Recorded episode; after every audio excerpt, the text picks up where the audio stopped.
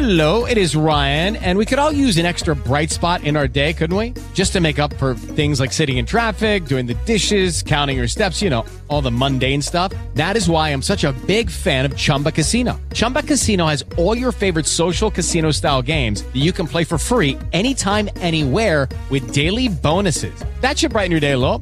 Actually, a lot. So sign up now at chumbacasino.com. That's chumbacasino.com. No purchase necessary. VGW Group. Void were prohibited by law. See terms and conditions. 18 plus. With Lucky Land slots, you can get lucky just about anywhere. Dearly beloved, we are gathered here today to. Has anyone seen the bride and groom?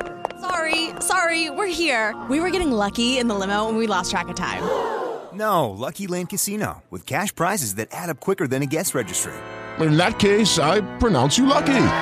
Play for free at LuckyLandSlots.com. Daily bonuses are waiting. No purchase necessary. Void where prohibited by law. 18 plus. Terms and conditions apply. See website for details.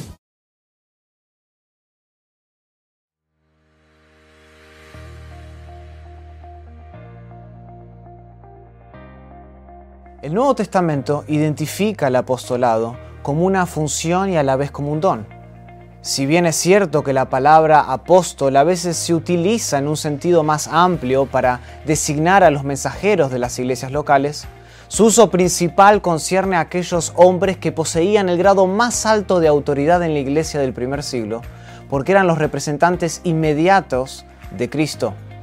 Cuando los apóstoles de Jesucristo hablaban, era como si Él mismo estuviese hablando. Ya sea que hayan sido 12, 13 o más, lo cierto es que su influencia se extendía más allá de una iglesia local. Ellos fueron los que pusieron el fundamento de la familia de Dios. Para ser considerado un apóstol, había que cumplir tres requisitos básicos. En primer lugar, uno tenía que haber sido directamente designado por Jesucristo para esta función.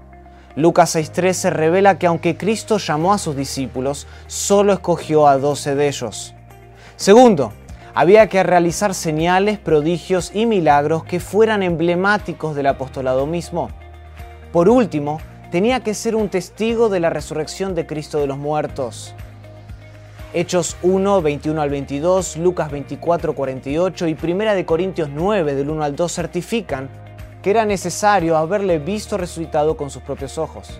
Pablo de hecho declara que él fue el último en cumplir con este requisito, lo cual indica que no han habido apóstoles genuinos desde ese entonces, sino más bien engañadores que se disfrazan como apóstoles de Cristo.